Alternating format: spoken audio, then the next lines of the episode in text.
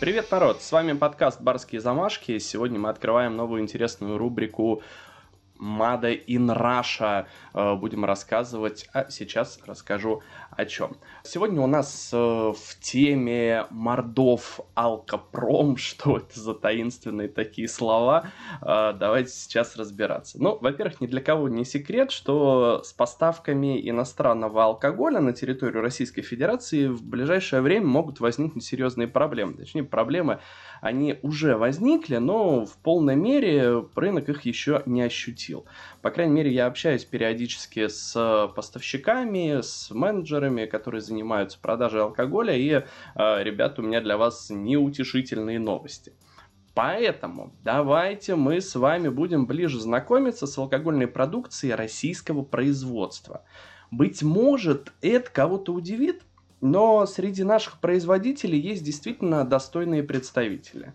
А давно возникшая мода на настойки, дистилляты может очень хорошо сыграть на руку барменам и владельцам баров, поэтому не упускайте такую возможность.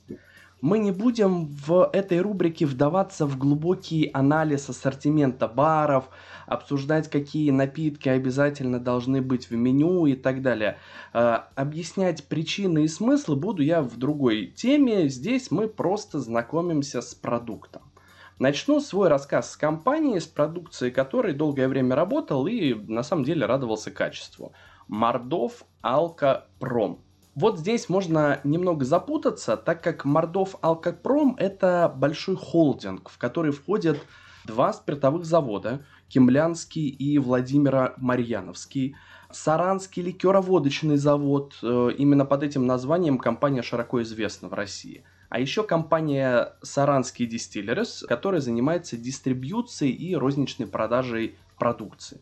А еще Мордов Алкопром сотрудничает с экохозяйством Биосфера – который занимается выращиванием зерна для производства спирта. Хочется сразу заметить, что то самое экозерно, которое выращивается на биосфере, оно применяется для производства водок чистой росы и спельта, о них мы поговорим чуть-чуть попозже. О том, откуда берется зерно для производства иной продукции мордов алкопрома, история умалчивает. Итак, если коротко, то на полях экохозяйства биосфера выращивают зерно из которого на Кемлянском и Владимиро-Марьяновском спиртовых заводах производят спирты Альфа и Люкс. А еще, кстати, зерновые и плодовые дистилляты тоже производят там. Следом все отправляется на Саранский ликероводочный завод, где из спирта производят водку, а дистилляты доводят до ума. Затем продукция упаковывается и направляется в компанию Саранский Distilleries, которая занимается продажей готовой продукции. Все. Я полагаю, что это как бы было не очень интересно, но мне самому было очень важно разобраться в том, как вся вот эта вот шайтан-система работает, э, чем Мордов Алкопром отличается от Саранского ЛВЗ и так далее и тому подобное. У нас э, очень любят хранить традиции в стране, вы это прекрасно знаете, историю очень любят хранить. Поэтому информацию о предприятиях Мордов Алкопрома найти практически не удалось. Но поделюсь тем, что мне удалось собрать, по крайней мере, какую-то информацию выцарапать из лап интернет получилось. Начнем мы с вами со спиртового завода Кемлянский. Спиртовой завод Кемлянский, он вообще считается одним из старейших. Но он, кстати, не так давно отмечал 190 лет э, со дня основания. И в архивных документах сохранилась такая запись. При селе Кемля поручиком Степаном Степановичем Кратковым при реке Алатырь, основанный в 1828, в 1828 году винокуренный завод, выкуривать может в год вина 56 700 ведер. Вот, собственно, и все. Все, что удалось найти по поводу спиртового завода Кемлянский. Ребята, если у кого-то есть информация, пожалуйста, поделитесь. Саранский ЛВЗ. Переходим к нему. Саранский ликероводочный завод. Он э, о себе информации выдал гораздо больше на самом деле в сравнении со всеми э, ликероводочными и спиртовыми заводами, которые есть э, в составе Мордов Алкопрома. Они даже в честь 120-летия сайт запустили. Ну, собственно, э, большинство информации я почерпнул именно с этого сайта. Итак, в начале 20 века по единому проекту было заложено строительство 350 казенных винных заводов. В том числе, кстати, и э, Саранский казенный винный склад производительностью 300 тысяч ведер вина в год. 300 тысяч ведер вина. Давайте разбираться. Ведро – это примерно 12,3 э, литра. То есть 12 литров 300 миллилитров жидкости. То есть производить они могли в день, да, если там умножить, разделить, порядка 10 тысяч литров вина. Под вином подразумевается водка. Сразу, чтобы ни у кого не было никаких сомнений. Я не просто так это разъясняю, э, чуть позже вы поймете почему. Производство на заводе стартовало в 1903 году, но нас с вами интересует 1917 год. 1917 тот самый год, когда к власти в России пришли большевики. В декабре 1917 года Россию захлестнула череда пьяных погромов. Кстати, про пьяный погром можете почитать отдельно, если кого-то интересует история. Опасаясь, что в Саранске тоже могут быть те самые пьяные погромы, городская дума совместно с управляющим э, акцизным управлением господином Звенигородским принимает решение уничтожить все запасы спирта, это тоже смешно становится, да? А, находящиеся в казенном видном а, складе акцизного ведомства. А, кстати, я, наверное, наверное, не господин Звенигородский, да, уже товарищ, потому что в декабре 1917 года в Саранске уже советская власть была установлена. Но давайте мы с вами поговорим все-таки об уничтожении запасов спирта. Смелый шаг, скажу я вам. И очень смелая технология уничтожения этих самых запасов спирта. Было решено сливать спирт в реку Инсару через специальную канализационную трубу, предназначенную для технических нужд завода. Ну, то есть надо было просто вот сливать в трубу, и все. Была команда сливать в трубу, и все удалось. От спирта удалось избавиться. Все, на территории завода спирта практически не осталось. Но он, спирт, оказался на льду реки Инсары, где образовалось огромное спиртовое озеро. И началась вечеринка! Вот это просто история пушка. К реке бросились толпы горожан, жители окрестных деревень. И паломничество на вот это спиртовое озеро, оно продолжалось несколько дней. И вот прямо сейчас мы с вами возвращаемся к информации о том, что в самом начале 20 века по единому проекту было заложено строительство 350 казенных винных заводов, в том числе Саранского казенного винного склада, производительностью примерно 10 тысяч литров водки в день. Я боюсь представить, что там происходило. Вот сейчас очень часто, кстати, попадаются на глаза видео, в которых путешественники на озеро Байкал сверлят, может быть, видели, сверлят э, такие отверстия во льду, наливают в отверстие алкоголь, либо там егермейстер, либо еще что-то, и через трубочку пьют. Получается такая, знаете, это рюмка своеобразная такая, с основанием в виде озера. Но вот представьте себе такую же импровизированную рюмку, только объемом с озера. Как поют Анакондас и Заточка в песне «Метафизика», нам бы пати пожестче, похмелье поменьше. Если совсем хочется изучить подробнее историю Саранского ЛВЗ, потому что я взял вот этот вот интересный момент из их истории, то есть прекрасная статья на сайте про качество. Кстати, ребят, хочу обратить внимание, что все ссылки, которые я даю э, в этом подкасте, вы их все легко можете найти на Яндекс.Дзене в блоге «Барские замашки» все ссылки, ничего искать не надо, там все удобно, зашел, нажал на кнопочку и читай себе на здоровье. Но мы переходим к спиртовому заводу Владимира Марьяновскому. Я, наверное, очень много времени вашего не займу, потому что спиртовой завод Владимира Марьяновский, видимо, тоже ожидает своего какого-то юбилея, чтобы раскрыть хоть какую-то информацию о своей истории. Есть о нем информации, ну вот буквально чуть-чуть. Я зачитаю. Агапов Александр Александрович, 1832 год рождения, 1919 год смерти. Гофмейстер двора Его Величества, тайный советник, Владимира Марьяновский, номер 39, винокуренный завод. Корсунский уезд, Большеберезниковская волость, село Марьяновка, телеграфный адрес, контора Большие Березники. Годовое производство 37 876 рублей, двигатель паровой с числом сил 10, число работников 19. Вот и вся информация о спиртовом заводе Владимира Марьяновском. Спасибо, ребята, хоть на этом.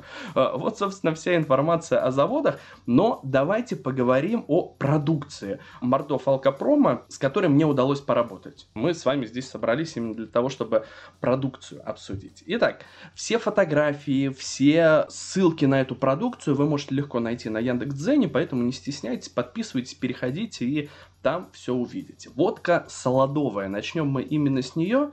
Эту водку я всегда использовал для приготовления настоек. Ребят, если в вашей голове сидит информация о том, что для настоек можно и нужно использовать самую дешевую водку, то гоните эту мысль прочь. На вас лежит ответственность не только за сиюминутное удовольствие гостя от вкуса настойки.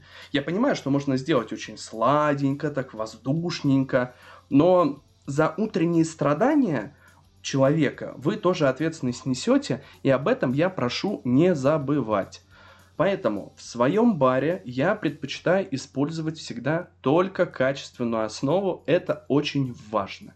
И вообще, кстати, бутылку солодовой водки, ее не стыдно поставить на полку. Стоит данная позиция будет вменяемых денег, при этом это спирт альфа, ну и все такое. Продукт действительно очень качественный. Водка «Чистые росы». Именно с этой позиции началось мое знакомство с продукцией Мордов Алкопрома или Саранского ЛВЗ, да, как я его, как многие его знают.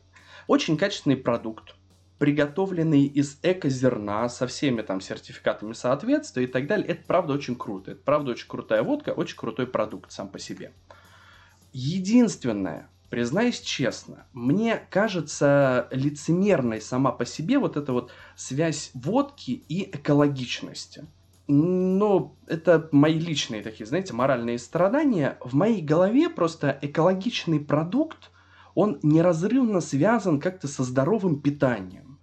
То есть ты себе сразу представляешь э, какую-то зеленую гречку, там, знаешь, ростки сои в зеленом салате, там, йогой после этого позаниматься, спортом, ну и так далее. И все это дело, такое ощущение, что должно запиваться водкой экологичной. У меня это в голове своей сложить не получается, но это всего лишь мои предрассудки. На самом деле продукт э, чистый росы качественный, очень крутой и э, достоин того, чтобы называться отличной крутой водкой. Водка спельта. Вот здесь начинаются мифы, легенды, всякие интересные истории. Ну, конечно, не такие интересные, как озеро из водки в 1917 году, но, тем не менее, это та вещь, о которой вы можете легко рассказать гостю за барной стойкой. Итак, спельта, что это такое? Спельта или дикая пшеница – это, знаете, такой почти утраченная зерновая культура, э, полудикий предок современной пшеницы, на которой выросло, ну, наверное, практически все человечество. Я тогда не жил, но читал об этом. В настоящее время в мире практически не осталось хозяйств, занимающихся ее выращиванием, благодаря вот именно сложности культивирования – и очень многие люди как раз используют спельту как здоровое питание и так далее и тому подобное. Самые ранние именно археологические свидетельства о спельте относятся к пятому тысячелетию до нашей эры – и был, э, она была именно важным продуктом питания от эпохи бронзового века и до средневековья. То есть именно поэтому говорят, что да, она вскормила да, практически все человечество. Это, знаете, такой глоток истории, если можно так выразиться. Мы сейчас не будем вдаваться, опять же, в вопрос экологичности и кошерности данного продукта, а водка спельта и водка чистые росы, они, кстати, кошерные. Очень интересно именно то, что производится водка из дикой пшеницы спельта, которую в небольшом количестве выращивает экохозяйство биосфера. И так как выращивается не очень большое количество зерна, то и сама водка производится в ограниченном количестве, не более 6 тысяч бутылок в год. Э, возможно, информация сейчас уже устарела, но вот это то, что мне удалось найти. И на каждой бутылке пишут год производства такими большими циферками, номер бутылки и так далее. И вообще, в принципе, эта вещь э, очень хороша и для подарка, и для того, чтобы украсить любую полку бара. Скажем так, когда пробуешь этот напиток, понимаешь причину, по которой он так дорого стоит. Вот это вот очень важное, наверное, понимание о данном продукте. Дистиллят самовар. Вот это вообще абсолютно другой самостоятельный продукт, который, ну, как и все остальное, о чем я говорил, украсит полку любого, на самом деле, бара. Ни для кого не секрет, что сейчас все сильнее просыпается интерес к настойкам и дистиллятам. А почему этим не воспользоваться? Важно понимать, что дистиллят и водка – это два разных продукта. Я очень надеюсь, что я Америку ни для кого не открыл, и все это прекрасно понимают. Дистилляты имеют более многогранный вкус – и разговаривать о каждом из них стоит отдельно. Дистиллят можно как бы на самом деле и в бочке выдержать, если уж очень хочется. Ну, водку в бочке выдерживать нельзя ни в коем случае. Это абсолютно бессмысленный процесс. Ну, об этом, обо всем мы с вами поговорим попозже. Сейчас не о бочках. Фух, все, сейчас кто-то скажет, удивил водками. Кому они нафиг нужны? Вот, полагаю, примерно так сейчас кто-то, да, именно и подумал. Наша беда заключается именно в том, что большинство людей считают водку не очень достойным напитком. Ну, какая разница, какую водку пить? Она же вся одинаковая. Вот, ребят, спорить на эту тему готов с тем, кто устроит слепую дегустацию хотя бы первых трех позиций из нашего списка саранского ЛВЗ, да, Мордов Алкопрома. Это один вид, пусть будет, это будет один вид солодовой водки, один вид водки чистые росы и водка спельт. Можете для примера взять еще сторонний продукт, который никак не связан с саранским ЛВЗ, но чтобы был, выборка была побольше. Ну и после этого мы с вами сможем поспорить. Ну, если вы скажете, что разницы никакой не нашли. Более того, мы так делали, мы так делали, и все офигели от результатов, ребята, это правда. В общем, спасибо, что дослушали до конца. Надеюсь, что информация была полезной. Обязательно подписывайтесь на Яндекс.Дзен. Там есть все фотографии, там есть все ссылки и еще ссылка на клевое видео от Саранского ЛВЗ. Обязательно подписывайтесь на Телеграм «Барские замашки». Там чуть позже будет появляться полезная информация для барменов и владельцев баров. В общем, с вами был подкаст «Барские замашки». Пока!